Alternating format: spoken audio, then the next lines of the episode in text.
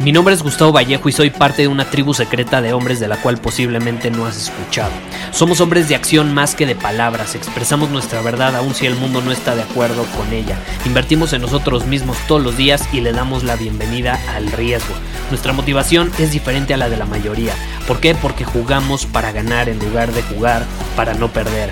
Juntos estamos creando un nuevo imperio y nuestra más grande batalla es en contra del príncipe, la mediocridad y de los condicionamientos que la sociedad, los medios y la televisión han impuesto para quitarle a los hombres su poder personal. Si le preguntas a las personas normales, a la sociedad y a las escuelas, te dirán que estamos locos y que somos rebeldes. Y sí, tienen razón. Estamos locos, somos rebeldes, pensamos diferente y por eso el futuro nos pertenece. Somos hombres superiores y estos son nuestros secretos.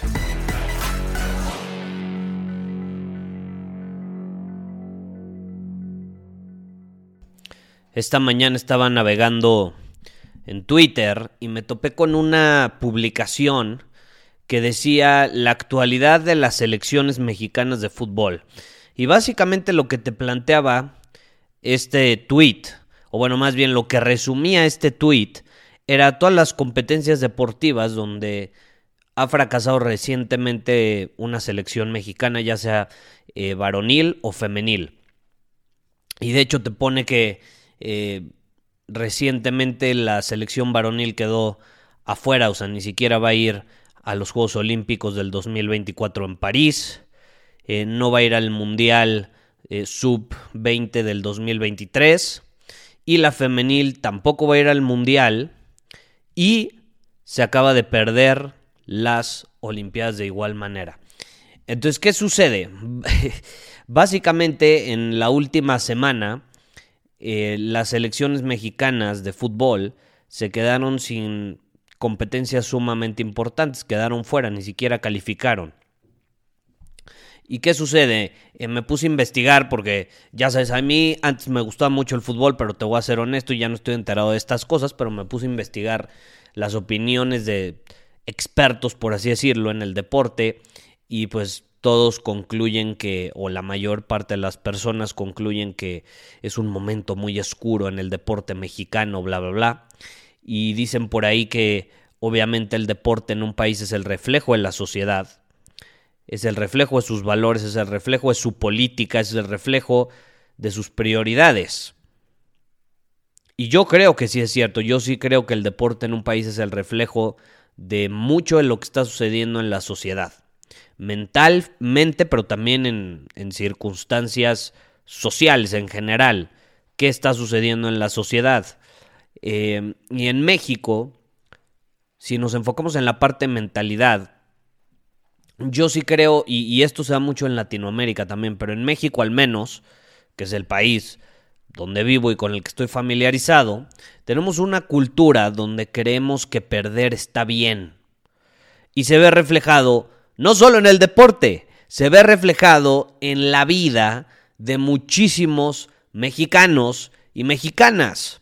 Y lo justificamos diciendo que no existe la palabra fracaso si realmente aprendemos de él. Eso es muy común, ¿no? Que fracasas, pero no, para mí no existe la palabra fracaso, porque yo voy a aprender de esto y voy a volver más fuerte que nunca y así pasan 30 años y nunca te fortaleciste de nada. Y entonces me puse a investigar y dije, bueno, a ver, esto está reciente, creo que está fresca esta situación de que las elecciones mexicanas eh, acaban de fracasar porque ni siquiera calificaron a los Juegos Olímpicos ni al Mundial, eh, tanto la selección varonil como femenil. ¿Y qué, qué dijeron los entrenadores o la entrenadora? No pasa nada, es un proceso de aprendizaje. Pues como que no pasa nada si acabas de fracasar, ¿estás de acuerdo? O por ejemplo, otra muy común, fracaso no es una palabra que está en mi vocabulario. Para mí no existe. No, bueno. Y luego nos preguntamos, ¿por qué no cumplimos nuestros objetivos? Y son esos condicionamientos sociales que traemos bastante impregnados, que donde nos intentamos convencer a nosotros mismos de que la derrota está bien y de que el fracaso no existe. Y no nos damos cuenta, pero el no enfrentar las cosas con responsabilidad nos hunde más. Yo odio perder, odio perder. Y es por eso que siempre me aseguro de terminar ganando. El simple hecho de imaginarme perdiendo me da náuseas. Y por supuesto que la palabra fracaso existe en mi vocabulario. Y me rehuso a fracasar. Me enoja esa palabra.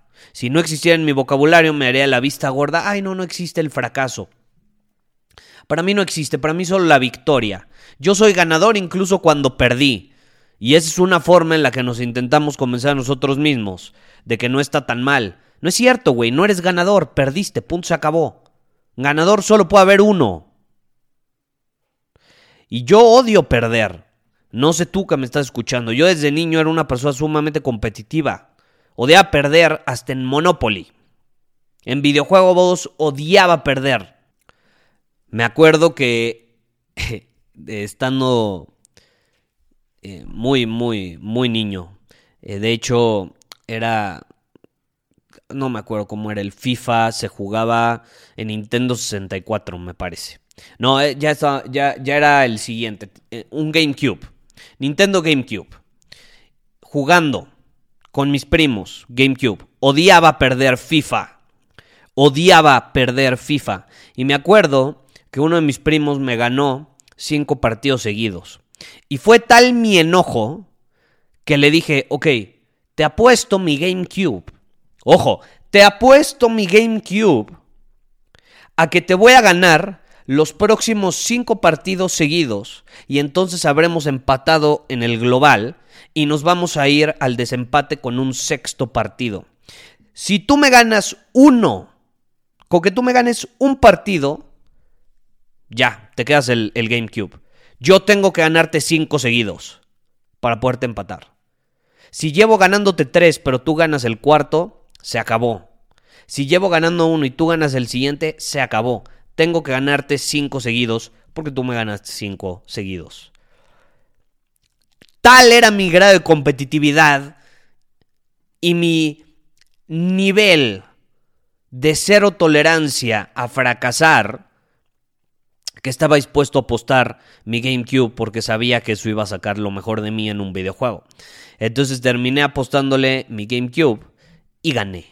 Gané no solo los próximos cinco, sino los próximos seis partidos. Y siempre se me quedó grabado, ¿sabes por qué?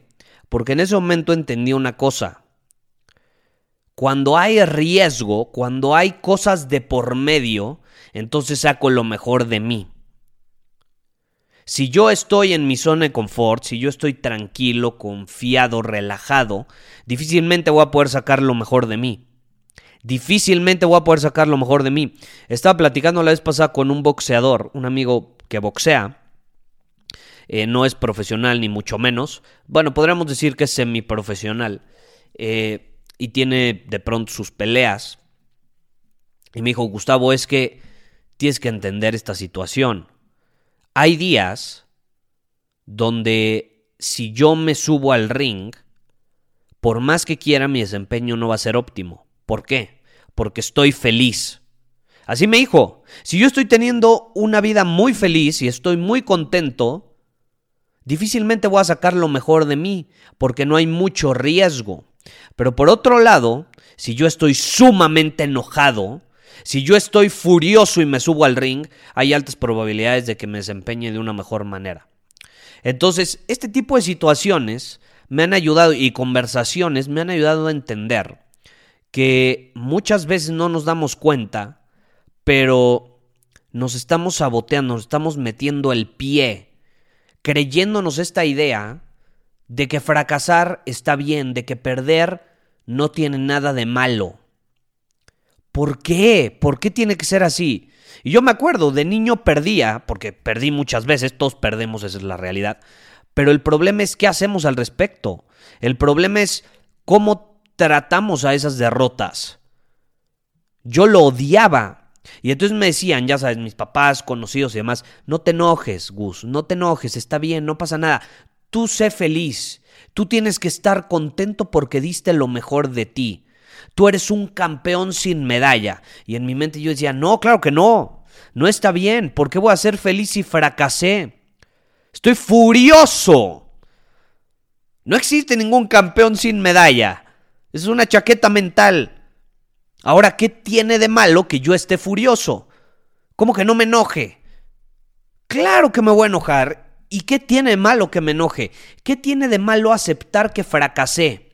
¿Qué tiene de malo tener autocrítica, asumir la responsabilidad y decir, puta, tuve un muy mal desempeño? Más me vale que no vuelva a suceder. Por supuesto que voy a estar enojado. No tiene nada de malo. El enojo de hecho es bueno si lo sabemos canalizar. El enojo por perder, por fracasar, puede ser suficientemente fuerte como para asegurarte de que eso no vuelva a suceder nunca más. Y de que a partir de ahora lo único que te vas a permitir es ganar. Pero la mayor parte de los hombres hoy en día no lo entiende porque venimos de esta cultura de medalla por participación, que creo que ya lo había mencionado en algún otro episodio. La cultura de la medalla por participación es de que ya los niños, para que no lloren, para que no se enojen, a todos les dan medalla nada más por participar. Y entonces se está condicionando a los hombres a crecer sin este espíritu competitivo donde quieren ganar y quieren asegurarse de que van a ganar y van a mejorar su desempeño hasta conseguirlo.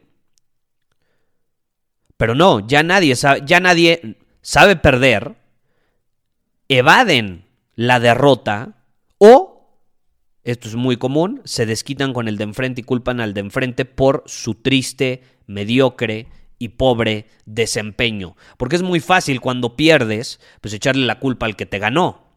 Es que hizo trampa, es que se preparó mejor, es que tuvo más oportunidades. Güey, si los dos se pusieron a competir y perdiste, Perdiste, punto se acabó. Punto se acabó. ¿Por qué es tan difícil aceptarlo y tener autocrítica? Y eso es algo que en México se da mucho. Evadir el fracaso, evadir la derrota o actuar como si no pasara nada. Así como pretendemos mejorar. La mayor parte de los hombres no lo entiende. Y por eso, deja tú los deportes, están perdiendo en el juego de la vida. O sea, el mensaje que yo te quiero transmitir en este momento no es tanto de los deportes. Los deportes son un reflejo. Pero en general tú volteas a ver y los hombres están perdiendo en el juego de la vida. Están fracasando y no hacen nada al respecto son débiles físicamente, tienen nulas habilidades para solucionar problemas, nulas habilidades de comunicación y conexión con otras personas. La, los intimida lo que, lo que dice su esposa o lo que va a opinar su esposa y se reprimen. Sus hijos no los respetan, no los admiran. Ah, pero está bien perder. No pasa nada, no pasa nada.